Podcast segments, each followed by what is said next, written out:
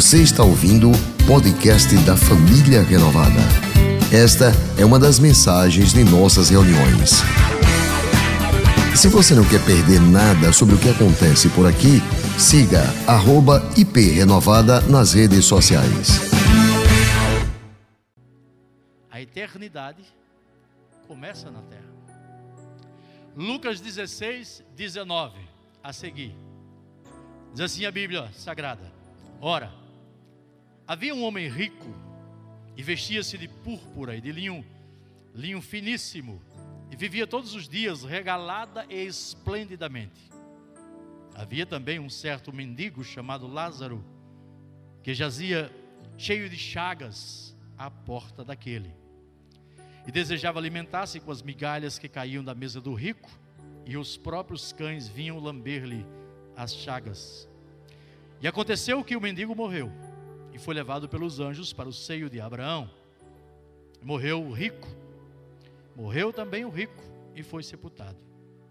E no inferno, ergueu os olhos, estando em tormentos, e viu ao longe Abraão e Lázaro no seu seio. E clamando, disse: Pai Abraão, tem misericórdia de mim e manda Lázaro que molhe na água a ponta do seu dedo e me refresque a língua, porque estou atormentado nesta chama. Disse, porém, Abraão: Filho, lembra-te de que recebeste os teus bens em tua vida, e Lázaro somente males. E agora, este é consolado, e tu atormentado. E além disso, está posto um grande abismo entre nós e vós, de sorte que os que quisessem passar daqui para vós não poderiam, nem tampouco os de lá passar para cá. E disse ele: Rogo-te, pois, ó Pai, que o mandes à casa do meu pai, pois tenho cinco irmãos, para que lhes dê testemunho, a fim de que não venham também para este lugar de tormento. Disse-lhe Abraão: Eles têm Moisés e os profetas, ouçam-nos. E disse ele: Não, pai Abraão. Mas se algum dentre os mortos fosse ter com eles, arrepender-se-iam. Porém, Abraão lhe disse: se não ouvem a Moisés e aos profetas, tampouco acreditarão, ainda que algum dos mortos ressuscite. Feche os olhos, feche os olhos. Pai, no nome de Jesus, Senhor, esse texto é tremendo, é profundo. É um texto muito forte, Deus. Mas de fato o Senhor é profundo. As coisas eternas são profundas, são fortes. E às vezes nós negligenciamos ou não levamos tão a sério a questão da eternidade. E hoje nós viemos aqui para aprender que a eternidade começa aqui na terra, enquanto estamos do lado de cá. Então nos dá, meu Deus, temor, reverência, santidade, que nós vigiemos, meu Deus, que o teu Espírito Santo nos ajude a colocar a casa em ordem, para que quando o Senhor nos chamar, nós saibamos para onde nós iremos. E assim nós oramos no nome de Jesus. Diga amém.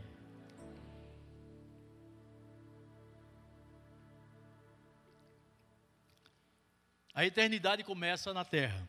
Tem uma frase do bispo Nicholas Wright, diz assim: O que cremos sobre a vida após a morte afeta diretamente o que cremos sobre a vida antes da morte.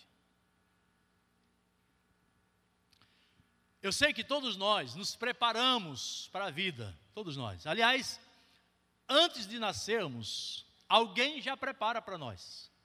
Os pais da gente preparam o caminho. Quando você estava para nascer, os seus pais prepararam todo um ambiente para receber você. Os móveis, as roupinhas, as chupetas, as fraldas, né? montou um quarto muito belo, muito bonito, dentro da condição de cada um, é óbvio. Quem sabe até pedir alguma coisa, ajuda alguém, que talvez você chegou no momento que as finanças não estavam tão equilibradas, acontece às vezes, chega um bebê e você fica apavorado, mas de alguma forma, os pais prepararam o ambiente. Aliás, eles prepararam e escolheram até o seu nome.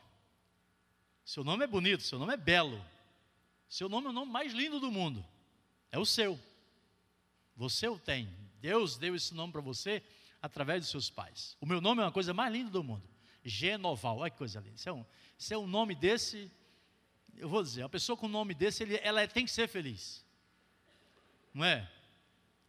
Porque tem paracetamol, tem Doril, tem não sei o que lá, e tem Genoval. Então, tem que ser uma pessoa sarada. É quase um nome de remédio, né? Então, até isso, alguém preparou para mim. E aí eu cheguei.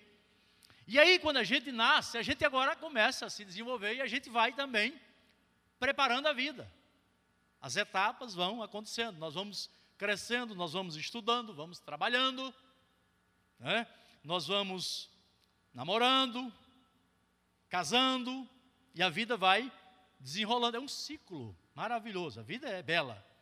E nós vamos nos preparando, aí vamos nos preparando quando chega a idade, vamos nos preparando para a aposentadoria. Glória. Quando a gente acha que está preparado, mudam as regras. E a gente vai e continua preparando, trabalha mais 15 anos, já de bengala na mão, quando diz agora vai, aí muda o governo. Aí vamos começar a preparar de novo. Quando não dá tempo para aposentar, a gente já começa a preparar o plano funeral. Esse, é, esse, é, esse é legal. Esse aí pode preparar, que é certo, você não tem como escapar. Então a vida é sempre essa preparação. Mas e quanto à vida eterna? Às vezes a gente relaxa e não se prepara para ela. E ela vai chegar. Tanto quanto a morte vai chegar. No próximo slide diz assim: Jesus fala numa outra parábola do rico insensato. Já foi pregado isso aqui, só vou citar o texto. E direi a mim mesmo, o homem rico insensato: Você tem grande quantidade de bens armazenados para muitos anos. Descansa, come, bebe, alegre-se. Contudo, Deus disse: Você é um insensato. Essa mesma noite vão vão pedir a sua vida, sua vida será exigida. Então, quem ficará com o que você preparou? Então, preparar é importante, mas preparar para a eternidade é melhor. Então, nesta parábola que eu li hoje, de Lucas 16, nós temos dois personagens distintos: um rico e um pobre, mas tem um fim igualitário a morte. Chegou para os dois.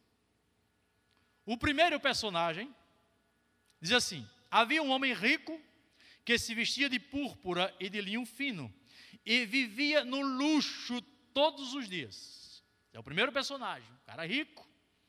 Nós não sabemos, nem a Bíblia fala, se a riqueza deste homem era uma riqueza lícita ou ilícita.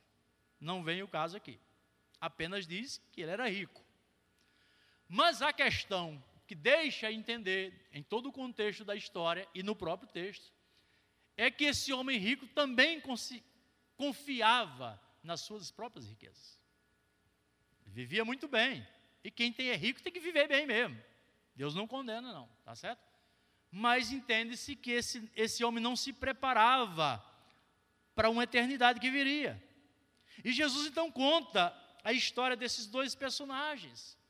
Porque naquele contexto, ou naquela época, naquela situação, quando alguém era rico, tinha grana, muitos bens, os judeus já entendiam que aquele sim era abençoado pelo Pai, porque Deus havia é, prometido prosperidade para os seus.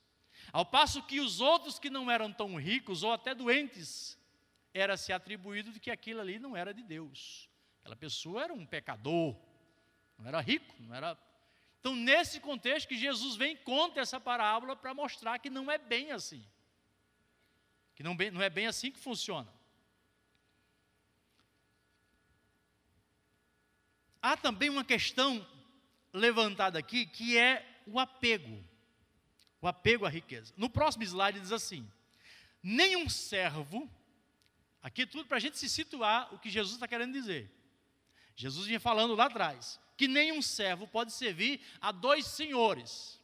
Então a gente passa a entender que este homem rico, da parábola de Rico e Lázaro, ele tinha sua riqueza como um senhor. Deixa-se entender isso.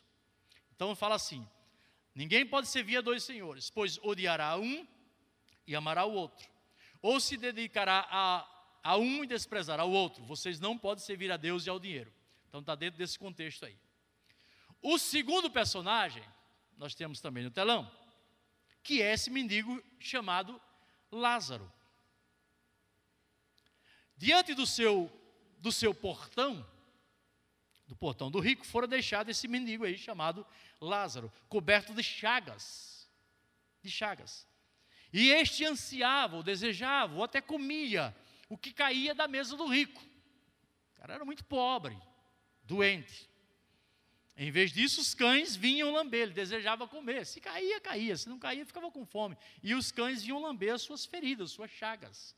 O companheiro deles era mais o, os cachorros. A situação do camarada era muito difícil. Entende-se que talvez as feridas desse homem não eram lepra, porque se fosse lepra, ele nem à porta de alguém poderia estar. Como todos já sabem, o leproso tinha que ficar excluído, era fora da cidade, era, era chutado para fora, porque a lepra é contagiosa. Então, eram umas feridas lá, e ele sofria barbaridade e passava necessidades. Então, a situação do camarada é muito complicada. Agora, o que é interessante notar também nessa passagem é que Jesus, nas suas parábolas, ele não costuma dar nome aos personagens. Por exemplo, na parábola do trigo e do joio, ele não cita nome de ninguém. Ele não fala. Não fala nada do nome do dono da terra ou daqueles que ali trabalham. Na parábola do fermento, não se sabe o nome da mulher que misturou lá com a farinha. Não cita o nome. Isso é muito curioso isso. Na parábola do bom samaritano, que foi a segunda mensagem lá, não se sabe o nome do samaritano e nem daquele que foi assaltado na estrada. Que o samaritano foi ajudar. Não tem nome. Não tem.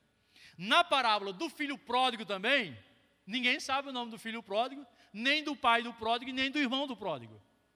Não tem nome. São detalhes da Bíblia que são bem interessantes. Por quê? Porque é possível e nesta parábola agora, e nesta ocasião, Jesus conta essa parábola e dá um nome. O rico e Lázaro. Lázaro tem um nome. Por que será? Lázaro tem um nome. Ele deu um nome. Talvez porque naquele momento Jesus queria arrancar qualquer dúvida do coração dos judeus que o ouviam. Tipo assim, ah, Jesus está falando para Lázaro. Não, não. Jesus deu um nome nesta ocasião, mas queria deixar claro que ele, Jesus estava falando para Lázaro e para eles. Eu vou dar um nome aqui. Então esse nome pode ser o seu. E eu quero que você entenda isso. Então Jesus vai e dá o nome para esse homem. E interessante que esse nome vem de um original hebraico, Elazar. El, de Deus, de Senhor, e Ezer. Ezer, que quer dizer socorro. Então, Deus socorreu, Deus ajudou o Lázaro. Talvez Deus venha socorrer você hoje aqui. Talvez Deus seja esse El, El Senhor, El Deus, El. E Ezer, aquele que vem ajudar, que vem socorrer. E você veio buscar socorro aqui hoje. E Deus está aqui pronto para nos socorrer, para nos ajudar. Deus sempre está pronto para nos ajudar. Sempre. Então chama a atenção esse fato aqui. O próximo slide diz assim: Abraão respondeu: Se nem ouvem a Moisés e aos profetas, tampouco te deixarão convencer, ainda que ressuscite os mortos. Então quem não quer ouvir, não ouve. Quem não quer ouvir, não ouve. O outro versículo diz assim: Então Jesus disse aos discípulos: Digo-lhes a verdade, dificilmente um rico entrará no reino dos céus. Mateus 19, 23. Então Jesus está mostrando para os judeus assim: olha, esse homem está confiando em riqueza. E quem confia em riqueza tem dificuldade para entrar no reino. Talvez por conta da bagagem, que é muita. Me entenda. É muita coisa para se preocupar. É muita coisa para carregar. E às vezes isso atrapalha. Às vezes isso atrapalha. Às vezes, irmãos, é bom a gente ter na mão uma maleta de viagem. Entenda, às vezes é bom a gente ter na mão o básico. Aliás, não sou eu que penso, Jesus falou assim: olha, tem o que comer, o que vestir, está tranquilo. Tá bom, sabe por quê? Porque quando a trombeta tocar e dizer assim: olha, olha meu nome de novo aí, Genoval. Quando, aí eu vou pegar minha maletinha, que é pouca coisa, estou lá, Senhor, já estou indo. Se eu tiver muita coisa, muita riqueza, não estou pregando contra a riqueza, pelo amor de Deus, me entenda. Mas se eu tiver muita coisa, eu vou ficar assim, Senhor, mas agora, Pai. Eu tenho tanta coisa ainda para cuidar, para administrar, e isso é uma trava para a gente. Trava a gente. O próximo texto diz assim, o próximo versículo. Jesus nos ensina dez princípios e verdades fundamentais para refletirmos sobre a realidade da vida e da morte. Primeiro, agora você tem no seu formulário aí para preencher, ok? Vamos lá. Primeiro, a vida na terra é uma atribuição temporária. Irmãos, nós temos prazo de validade. Ponto. Só não sei qual é. Eu só não sei qual é. Mas nós temos. A vida, ela é temporária. Eu tenho que crer nisso e pensar nisso todo dia. Não é andar com desejo de morrer, mas eu tenho que saber isso. É temporário. Passa ligeirinho. E não tem como apagar a data de validade para alterar. Não tem como. Eu lembro que eu trabalhei numa, numa distribuidora de biscoito, há uns 20 e poucos anos atrás, e por mandado do proprietário, eu apagava a data de validade dos biscoitos. A pergunta é uma só: esse pecado é meu ou do patrão que mandou apagar? É dele. Nem olhe para mim. Eu era promotor de vendas, já andava com álcool, com álcool. Arrumava o biscoito, removia na prateleira, quando eu via com a data de validade, meu patrão disse assim: não deixa de vender, não. Apaga lá. Se fosse hoje, era uma cadeia. Só que na vida não dá para apagar a data de validade. É aquilo ali, cara. É aquilo ali. A vida é uma contagem regressiva. Você nasceu, você deu o primeiro choro. É o primeiro choro de despedida primeiro choro, Senhor, já estou voltando. É, começou a viagem de volta. Porque a vida é temporária. Não tem jeito. Havia um homem rico, diz o versículo, que se vestia de púrpura, de linho fino se e vivia no luxo todos os dias. Maravilha. Diante do seu portão fora deixado o mendigo Lázaro, coberto de chagas. E este ansiava comer, nem comia, né? Ansiava comer do que caía da mesa. Em vez disso, os cães lambiam as feridas Duas vidas, duas realidades: riqueza e extrema pobreza. Todos os dois morreram. Tem jeito. Vocês, Tiago 4,14. Tem o um texto ali. Vocês nem sabem o que lhes acontecerá amanhã. A gente não tem noção. Tem ideia. Graças a Deus por isso. Deus é muito sábio, irmãos. Deus é muito sábio dono da sabedoria. Tem um porquê, ou uns porquês que Deus não deixou que a gente soubesse das coisas futuras. Senão isso aqui viraria um caos. Mas enfim, o que chama atenção aqui é o seguinte: vocês não sabem o que acontecerá amanhã. O que é a sua vida? Tiago pergunta: o que é, que é a sua vida? São como uma neblina que aparece por um pouco de tempo e depois se dissipa, vai embora. A vida é temporária. Segundo, você coloca aí a morte é uma realidade. Irmãos, não tem aquela coisa assim, ó, será que eu vou morrer? Vai, cara. Você vai morrer. Pode ser, irmão Nelson, que o senhor passe do Natal que vem. Pode ser que não. Não é? Não sei. Pode ser que eu não passe do mês de agosto. Não sei. Não sei. E se eu morrer, quando vier no meu funeral, faça festa, pelo amor de Deus. Eu quero festejar na minha morte. Festejar, alegre, feliz da vida. Você vai olhar para mim assim, eis aí o Matuto, gente boa. Porque depois que morre todo mundo é gente boa, né? Ei, vai, Matuto, vai, te embora, carniça, já vai tarde. Pode falar assim, mas fala mesmo, brinca, sorria, tá? Porque eu sou feliz, eu vivo, eu vivo feliz. Então quando eu morrer, tchau, mas eu fui, já era. Já foi, estou nem aí. Porque eu sei para onde eu vou. E Deus está chamando você aqui para lembrar para onde é que você vai também, para a eternidade com Deus. Para a eternidade com Deus.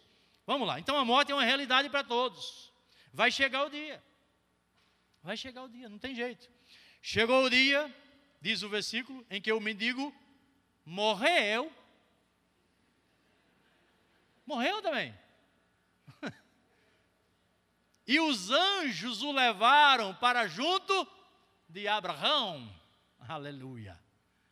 Ó, começou a mudar a vida do Lázaro. O Lázaro, que era um lazarento, já não é mais. Não é mais um lazarento, como a gente fala assim, isso é um lazarento, não é. O Lázaro agora está sendo conduzido pelos anjos para a presença de Abraão. Diga assim: a coisa vai mudar. É, a coisa vai mudar. A coisa muda, irmãos. A história muda de uma hora para outra. Ainda que seja com a morte, não importa. Deus é Deus. Deus é Deus na sua vida. Então ele foi conduzido. O rico também morreu e foi sepultado. Interessante. Mas será que o Lázaro não foi sepultado também? Foi. Mas olha como é que o texto coloca, comparando eternidade com Deus e perdição. O Lázaro morreu e os anjos o levou. O levaram, né? sei lá, os anjos, conduziu. E o rico foi sepultado. Fica aí, ó. que coisa. Interessante isso. Mas é realidade para todo mundo. O fim é igual para todos, a morte. Mas apesar de haver grande disparidade social entre eles, nenhum deles tinha maior privilégio diante da morte. Morre o sábio, morre o tolo, morre o rico, morre o pobre, Morre o homem, morre a mulher, morre a criança. Irmãos, tipo de coisa que não tem explicação. Não tem explicação. A pior coisa é quando chega alguém que perde alguém, né? tipo uma criança, e diz assim, mas por quê? Não, pelo amor de Deus, não pergunta por quê não, porque dá um desespero. Como é que a gente vai responder? Não tem resposta. Morre um bebezinho. É chorar, chorar, arrancar os cabelos e pedir misericórdia a Deus. Fazer o quê? Não tem explicação né? nem pecou mais, nem pecou menos, morreu, morre, não tem explicação. Mas a morte vem, ponto. Então a gente tem que estar sempre preparado. Terceiro, a eternidade é uma certeza para todos. Aleluia. A eternidade é uma certeza para todos. A gente está aprendendo que a eternidade começa na terra. A gente tem que começar a preparar. Como a gente prepara a vida, né, prepara para viver esta vida aqui, a gente tem que se preparar também agora para a eternidade. A vida é uma plantação, para ir colhendo depois.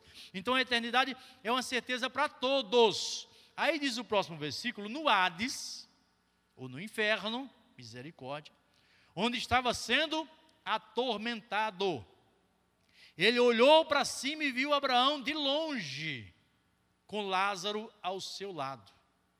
Irmãos, aquela história que diz assim: morreu, acabou, acabou coisa nenhuma. Acabou coisa nenhuma. A eternidade é para todos. A diferença é com quem ou onde você vai passar a eternidade. Esse é que é o problema. Porque se fosse assim, quando o bicho pega, a gente se mata e está tudo resolvido. Se se matar, o inferno é pior ainda. Ele não tem esse direito, não. Deus não deu esse direito, não. Então, morrer vai, mas a questão é que eu tenho uma eternidade depois. Então, o rico está sendo atormentado. E esse tormento é para sempre, não para, não, viu? Não para, não. São chamas cruéis que não apagam. A Bíblia diz que o bicho não morre, o fogo não se apaga. Você não vai sair daqui preocupado, não, tá certo? Mas a gente tem que falar da realidade do inferno, que o bicho é feio mesmo. Para que a gente valorize mais a nossa vida de santidade e preparemos assim a nossa eternidade com Deus. Com Deus. Então a eternidade é certa. O Hades e o inferno. E o lugar do Abraão é o paraíso, é o seio de Abraão, o pai da fé. Então Lázaro está lá com o pai da fé. Então são duas situações distintas, riqueza e pobreza. Uma condição igualitária que é a morte, vem para todos, e destinos eternos também distintos céu e inferno. Então existe. Então é justamente para essas situações distintas que Jesus chama a atenção. O próximo slide diz assim: aqui é o lugar e hoje é o tempo para decidir o seu destino eterno. Diga assim: é aqui e agora. Parece mais jornal, né? Policial, né? Aqui e agora. É aqui e agora. O que decide é aqui e agora. É eu pegar a minha vida e colocar nas mãos daquele que pode me salvar.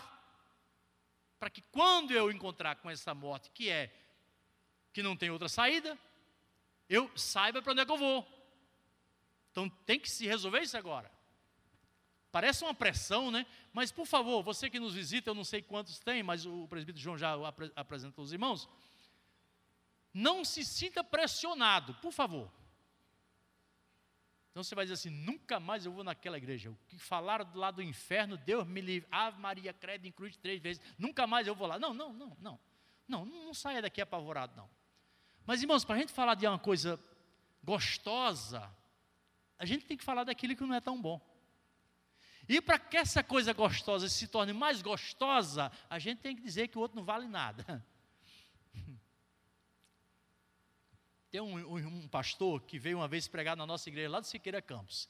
Rubens Rosa era o nome dele. Trabalho de jovens lá, ele veio pregar. E ele dirigia uma congregação, ah, acho que era Cruz das Graças, perto de Aparecida, aquela região de Ribeirópolis ali. E ele dizendo que ele pregando tal, ele pregava bem eloquente ele, sou bem simples, ele pregava cheio de unção e tudo. E ele estava pregando na congregação dele lá, a igrejinha cheia, e do lado de fora, encostado na parede, tinha um irmãozinho, um irmãozinho matuto igual algum que eu conheço, que tem essa mania, né? Todo matuto tem essa mania, né? Ele bota a mão aqui, aí, sabe? Todo matuto que se preza, não estou encostando na parede, não estou só simbolizando. Aí o matutinho ali encostado, com um palitinho aqui, só ouvindo a pregação. E ele falando de Jesus e tal, não sei o quê, e falando que o diabo veio roubar, matar e destruir e tal, mas Jesus veio da vida e ele leva para o céu, e a vida é abundância, aquela coisa toda, ele pregando, e o matutinho só lá, Aí quando terminou a, o culto, o Matutinho entrou desconfiado, diz assim, pastorzinho, chamou bem assim, pastorzinho, eu estava escutando o senhor falando ali, Jesus, achei interessante. E é verdade mesmo que o senhor falou. É verdade. Eu não vou dizer o que ele disse, né? Mas ele diz assim, olha, Jesus é bom mesmo, mas esse satanás do cão aí não vale um conto, não. Pelo que o senhor disse. A expressão ainda foi pior que essa que ele falou. Então, para a gente dizer que Jesus é bom, maravilhoso, eu tenho que falar da realidade do inferno, que é cruel, que é cruel e que existe. Então aqui é o lugar, e hoje é o lugar. E hoje é, é o momento certo. Então, o lugar para você buscar a salvação é aqui, na casa de Deus. O próximo versículo diz assim: Disse Jesus: E estes irão para o castigo eterno, diga misericórdia, mas os justos para a vida eterna. Mateus 25, 46. Então, não acaba. É uma realidade a eternidade para todos nós. Aliás, a Bíblia diz que quando Jesus voltar, os mortos ressuscitarão, todos. Uns para a perdição eterna e outros para a salvação eterna. Então a gente tem que decidir hoje o que, é que a gente quer. Né? Confiar em quem? Vamos lá. Quatro agora. O sofrimento é uma realidade eterna para quem partir sem Deus. O sofrimento é uma realidade, sabe, eterna para quem partir sem Deus. Não tem jeito. Irmãos, quando a gente fala assim, quem está de fora do meio cristão evangélico, dá uma impressão que é tipo assim, vocês são tudo arrogantes, só vocês são salvos, parece que vocês, aí vocês se acham. Irmãos, a gente se acha mesmo, eu vou dizer o que a gente se acha. A gente se acha tudo pecador. E só vai para essa realidade dos céus quem se acha mesmo pecador, a ponto de pegar a sua vida que não vale lá essas coisas todas, e entregar na mão do Salvador. Jesus, cuida aí para mim, porque depender de mim. É isso que a gente se acha. Porque quem está de fora acha que a gente pensa né, que, ó, oh, eu. Não, não, não, não somos nada. Na verdade, os crentes de todo mundo se reúnem todos os dias, todos os cultos, todas as quartas, aos domingos, aos sábados, enfim, se reúnem para buscar mais de Deus, buscar mais misericórdia, porque eles se acham, se acham que não podem nada. E de fato a gente não pode, então a gente vem, Senhor, eu preciso da tua graça, Senhor, porque quando eu sair daqui hoje, amanhã eu estou pecando, Senhor, tem misericórdia. Eu, aí a gente volta aqui, Senhor, eu quero mais da tua presença, porque sair daqui domingo cheio da unção de Deus, na segunda hora eu fazendo besteira de novo, Senhor, e eu tenho que preparar minha eternidade, Pai, me ajuda. Aí a gente volta na quarta e a gente vai se abastecendo de Deus. É porque a gente não pode fazer coisa nenhuma a não ser pedir misericórdia. Por isso que a gente vem e adora e se enche do Senhor, porque a gente sabe que é, a, o sofrimento é uma realidade eterna para quem parte sem Deus e a gente não quer partir sem Deus. Então chamou, no próximo versículo assim, então chamou-o, pai Abraão, o rico falou isso, tem misericórdia de mim, e manda que Lázaro molhe a ponta do dedo na água. Não, imagina o tormento miserável que é. Molhe a ponta do dedo na água para ir refrescar a língua do camarada. O negócio é feio, cara. Negócio é feio. E refresca a minha língua, porque eu estou sofrendo muito neste fogo. Que é fogo que não se apaga, misericórdia. O inferno não é uma condição, é um lugar longe da presença de Deus. Pronto. Se perguntarem para você, onde é que fica o inferno? Você diz assim: é um lugar longe da presença de Deus. Quer ver onde é que fica o inferno? Uma casa que não tem Deus, só anda em contenda. É o inferno. Uma empresa que só anda na briga, na, na briga, briga danada, confusão. Onde é o inferno? É ali. É um lugar onde não tem Deus. Próximo versículo diz Jesus: serpentes, raça de víboras, como vocês escaparão da condenação ao inferno? Ou seja, é um lugar. Como é que vocês pensam que vão escapar se vocês não se converterem? Se vocês não entregarem a vida nas mãos do Salvador, como é que vocês vão escapar? Não tem como, vocês vão ir para lá. Irmãos, nós tínhamos um curso chamado Verdades Básicas, que eu achava muito legal aquela parte, que tem até um, um, um organogramazinho que diz que o homem saiu de Deus, se perdeu, deixou Deus para trás e vai rumo à perdição, rumo ao inferno, que às vezes a gente não quer falar com medo, né, porque é uma palavra tão pesada, né? deixou Deus para trás, vai quando a mente da pessoa muda, encontra Jesus, entrega a vida nas mãos de Jesus, então ele dá meia volta e começa a retornar para Deus. Nós já demos a meia volta, nos encontramos com Jesus, estamos voltando para Deus, estamos preparando a nossa eternidade com o Senhor. Amém ou não? Diga graças a Deus. Aplauda mais para eu tomar água. Mais, isso, até eu tomar água. Aleluia.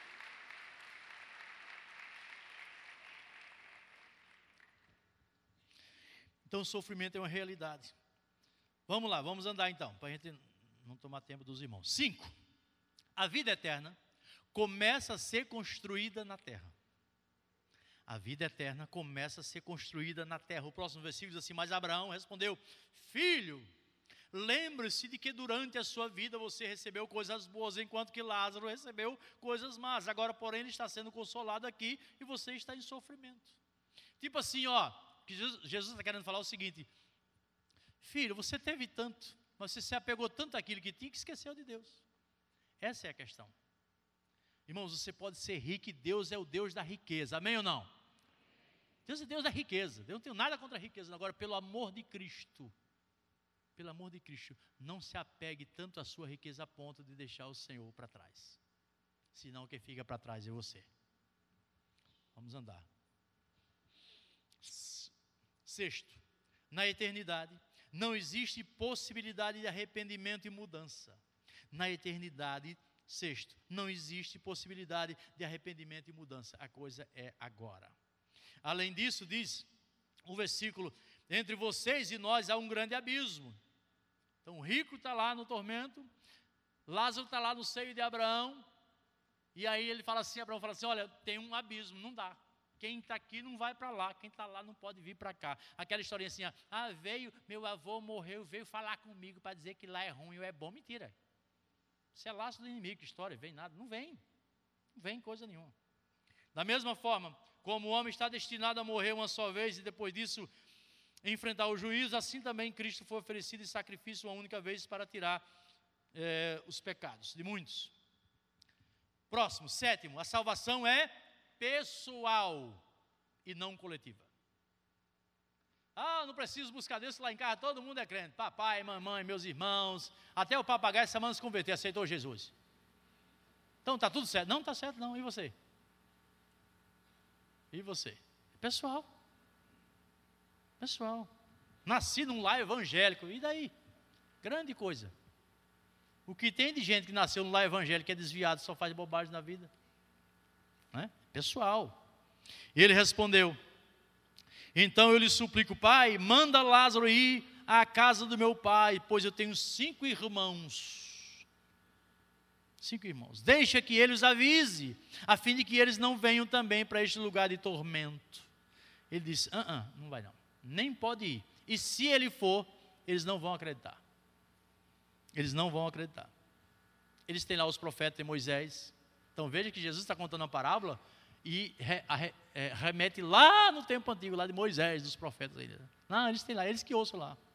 Quem não quer ouvir a palavra, ainda que venha um anjo, um morto, ressuscitado, falando, a pessoa não acredita. Tem que abrir o coração para crer. Tem que abrir o coração para crer. E eu sei que você vai crer hoje aqui. Amém ou não? Se hoje vocês ouvirem a sua voz, não endureça o coração como na rebelião. Hebreus 3,15. Se hoje vocês ouvirem a sua voz, não endureça o coração. Amolece o coração.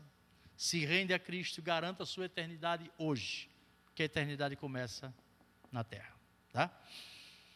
Vamos andar. Oito. A palavra de Deus é o meio de revelar a salvação ao mundo. A palavra de Deus é o meio de revelar a salvação ao mundo. Abraão respondeu: Eles têm Moisés e os profetas, que os ouçam. Não precisa ir um morto lá. Eles ouçam lá. A palavra é que traz a revelação. Então, irmãos, e a fé vem pelo ouvir, ouvir a pregação do Evangelho. Por isso que a igreja de crente, as igrejas cristãs, as igrejas que pregam a palavra de Deus, vão continuar pregando, porque elas sabem disso, que é a maneira pela qual Deus se revela às pessoas. Através da pregação, através da palavra. Então, enquanto a gente está falando aqui, proferindo palavras de Deus aqui, Deus está se revelando a você. Deus vai se revelando a nós. Cada mensagem venha com essa intenção. Eu quero que Deus se revele um pouco mais para mim. Porque todo culto, irmãos, até o fim da minha vida, Deus sempre vai estar se revelando. Porque nunca a gente vai conhecer Deus na sua é, plenitude. Ele vai se revelando e através da salvação. Então, e através da, da, pregação da palavra, melhor dizendo. Então, se você veio a primeira vez aqui hoje, Deus está começando a se revelar para você. Ele está começando a falar com você, dizendo que se faz necessário você se converter a Jesus Cristo, que é o perdoador dos pecados, aquele que morreu na cruz para salvar e perdoar os seus pecados. E aí você começa a construir essa vida agora como um salvo em Deus. Amém? A palavra de Deus é o meio para revelar. Está escrito, consequentemente, a fé vem pelo ouvir a mensagem, e a mensagem é, é ouvida mediante a palavra de Cristo. 9. A operação de milagres não é o centro da manifestação da fé a operação de milagres não é o centro da manifestação da fé. Eu não preciso ficar só esperando o milagre, o milagre, o milagre. Não, não, não. Tem gente que vive em busca de milagre a vida toda. Não, não. Busque Deus.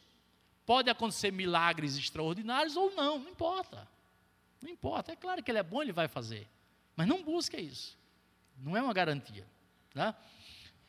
Nosso, eh, não, diz o texto agora. Não, pai Abraão, Disse ele: Mas se alguém dentre os mortos fosse até eles, eles se arrependeriam. Porque seria algo milagroso. Ah, se voltou um morto, agora eu vou acreditar. Não, não, quem não crê não vai crer nem o morto voltando. Agora, o texto de João que segue diz assim: Jesus realizou na presença dos seus discípulos muitos outros sinais miraculosos que não, não estão registrados neste livro. Mas estes foram escritos para que vocês creiam. Olha, escrito, palavra, o relato Irmãos, nem sempre Deus vai operar milagres visíveis para nós. Nem sempre. São alguns casos, por exemplo, eu tenho um testemunho aqui de um milagre maravilhoso que eu vou ler daqui a pouco para os irmãos. De uma transformação linda que Deus fez numa família. Lindo. Um perdão extraordinário, uma mudança linda. Mas nem sempre Deus vai fazer algo tão notório, tão, sabe, quase que palpável. Não faz. Ele vai se revelando. Você vai ouvindo o Evangelho e vai sendo transformado e tudo mais. Então Jesus falou assim: esses milagres que são relatados no Evangelho foi escrito para que vocês creiam. Mas uma vez que vocês creem em mim, creem em Jesus como o ressurreto, como o Salvador, não precisa mais ficar vendo milagre, milagre, milagre. Eu posso basear minha fé em milagres. De jeito nenhum. 10. Quem rejeita a palavra, rejeita Deus. Abraão respondeu: Se não houve a Moisés e aos profetas, tampouco se deixarão convencer, ainda que eu ressuscite morto. Quem rejeita a palavra, rejeita Deus. Irmãos, isso é forte, viu? Até o irmão Jefferson falou assim: rapaz, a mensagem de hoje é, é pancada mesmo, é forte, é pesada. E é pesada mesmo. É pesada que coloca a gente no lugar da gente. Então, ah, eu só não gosto de ler a Bíblia, mas eu, eu amo Deus. Se você não aceita a palavra, se você não, você termina rejeitando Deus. Termina rejeitando Deus. O versículo diz assim: há um juiz para quem me rejeita e não aceita as minhas palavras. Olha que, que coisa linda. Há um juiz para quem, reje, para quem me rejeita e não aceita as minhas palavras. A própria palavra que proferiu condenará no último dia. João 12, 48. Puxa vida. A própria palavra é que se torna meu juiz. Então, se eu rejeito a palavra, eu rejeito o juízo de Deus, eu rejeito Deus e rejeito tudo. Então, o que é que você, ou o que é que nós vamos fazer com aquilo que nós temos ouvido? Sabendo que a vida é passageira, a morte é uma realidade, eu tenho um prazo de validade, eu estou retornando para a casa do Pai, a trombeta pode tocar a qualquer hora. E o que é que eu vou fazer da minha vida? Ou com quem ou onde eu vou passar a minha eternidade? Porque a eternidade eu vou atravessar, eu vou, eu vou viver na eternidade. Mas como e com quem? Então, irmãos, essa mensagem é muito apelativa mesmo, para a gente se render de novo. A conversão da gente acontece todo dia. Todo dia. Eu estava orando antes de subir, e disse assim, Senhor, tem misericórdia de mim, porque eu me conheço e você também se conhece. E se a gente pensar muito, a gente desvia, não vem mais para a igreja. E diz, Senhor, tem misericórdia de mim, Senhor, tem misericórdia de mim, cobre-me com teu sangue, Senhor, porque tem uma eternidade aí para viver uma eternidade para viver para a vida toda. É óbvio, né? Entendeu, né?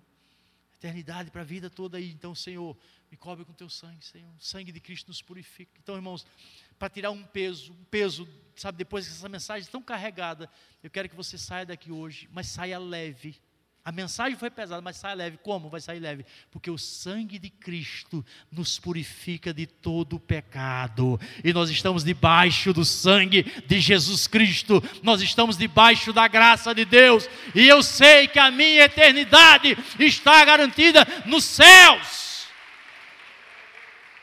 Fique em pé, por favor. Oh, glória a Deus.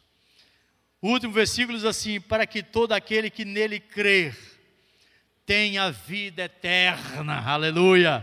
Quem crê em Jesus, diga eu. Diga, Senhor, nas tuas mãos eu entrego o meu espírito. É quase o brado da morte de Cristo lá na cruz, né, João? Você que interpreta aí. Nós vamos cantar uma canção agora. E eu quero fazer uma oração. Antes dos irmãos cantarem, deixa só o instrumental. Eu quero fazer uma oração. Depois a gente canta uma canção. No meio da canção, eu vou pedir para dar uma pausazinha. E você vai fazer o, o pacto, a noite da vitória. Você vai pegar o seu envelope. Daqui a pouquinho. Tá certo? Feche os olhos. Pai, meu querido Deus, nosso querido Pai eterno. Obrigado, meu Deus, por essa noite. Essa noite foi uma chamada de atenção para nós. Aliás, como sempre é. O Senhor é Pai amoroso e bom. E o pai amoroso é aquele que chama os filhos à volta da mesa e conversa olhando no olho, falando as verdades, orientando, pedindo para que os filhos não se percam no meio do caminho. Obrigado, Senhor, porque o Senhor falou comigo de uma forma muito poderosa hoje, muito poderosa. E a eternidade começa aqui na terra. Eu quero que o Senhor nos oriente, me ensine, ori ensine a todos nós, Pai, a trilhar os teus caminhos. Não, meu Deus, como o homem rico que confiou na riqueza e largou Deus de lado. Mas talvez aquele homem pobre, o Lázaro, todo enfermo, passando fome, ele tinha um coração no Senhor. Ele tinha um arrependimento, ele, ele tinha salvação, tanto que os anjos vieram e o recolheram estava lá no seio de Abraão, mostrando, meu Deus, que tem essas duas realidades.